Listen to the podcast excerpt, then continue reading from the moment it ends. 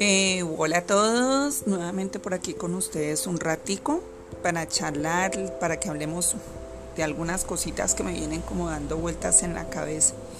Eh, a nosotros, cada que prendemos el televisor nos quieren vender la idea o por la radio a raíz de este coronavirus que es muy importante compartir con la familia, estar con ellos, cocinar con ellos, hacer el aseo, compartir con nuestros hijos, etc.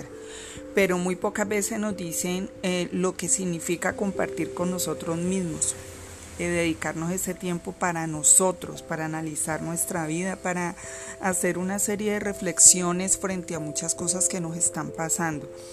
Nosotros debemos, ante todo, caer en cuenta que en el día nosotros podemos tener 60, 70 mil pensamientos y que desafortunadamente el 80% de esos pensamientos son los mismos que hemos tenido el día anterior. Muchos de esos pensamientos también nos llevan a situaciones de estrés, de miedo, de ira, de frustración, etc. Eh, imagínense pues la situación que se puede derivar de allí. Y por lo general siempre nos estamos eh, repitiendo frases como yo no voy a poder, me va a ir muy mal, eh, me va a faltar esto, como esa sensación de poco merecimiento, una sensación de escasez que siempre vamos a tener. Entonces, quiero que caigamos en cuenta que cuando nosotros estamos repitiendo esos mismos pensamientos, ese tipo de pensamientos nos van a llevar a tomar siempre las mismas decisiones. Entonces siempre estamos pensando, ¿por qué me va tan mal? Pero ¿por qué a mí siempre me pasa esto? ¿Por qué a fulana no y a mí sí? Eh, pero no caemos en cuenta que estamos repitiendo siempre esos mismos patrones. Esas, esas mismas decisiones nos llevan a, tener siempre los mismos, perdón, las mismas experiencias. Entonces, claro, si yo pienso que me va a ir mal, y tomo la decisión desde lo mental que me va a ir mal, pues obviamente la experiencia que yo voy a tener es no va a ser lo esperado, no va a ser lo que yo tenía proyectado. Y esas mismas experiencias nos van a llevar a tener siempre las mismas sensaciones y emociones.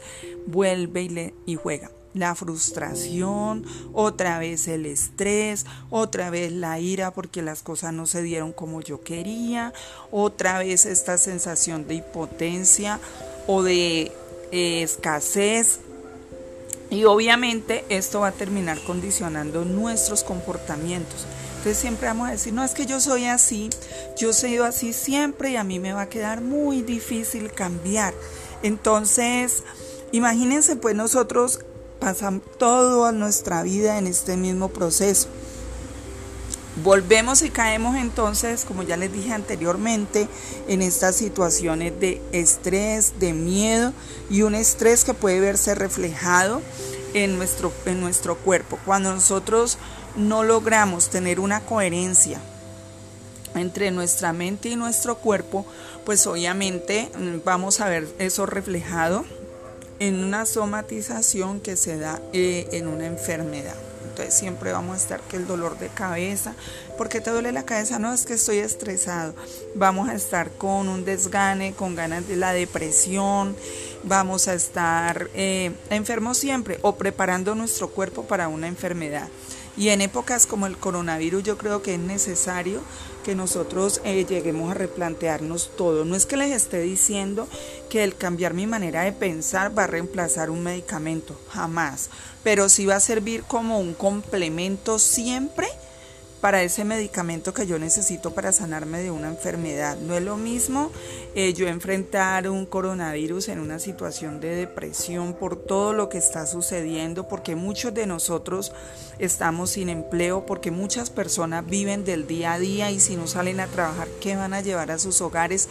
Eso va a afectar el sueño, eso va a afectar una, la alimentación, una cantidad de cosas que nos van a llevar a tener más predisposición para la enfermedad pero también es importante saber que el tener una buena actitud frente a lo que está sucediendo y una buena alimentación y el pensar positivo y en caso no lo quiera Dios de que nos veamos afectados por esta virosis en este momento eh, sea un complemento para todos los medicamentos y todo el tratamiento que debemos hacer.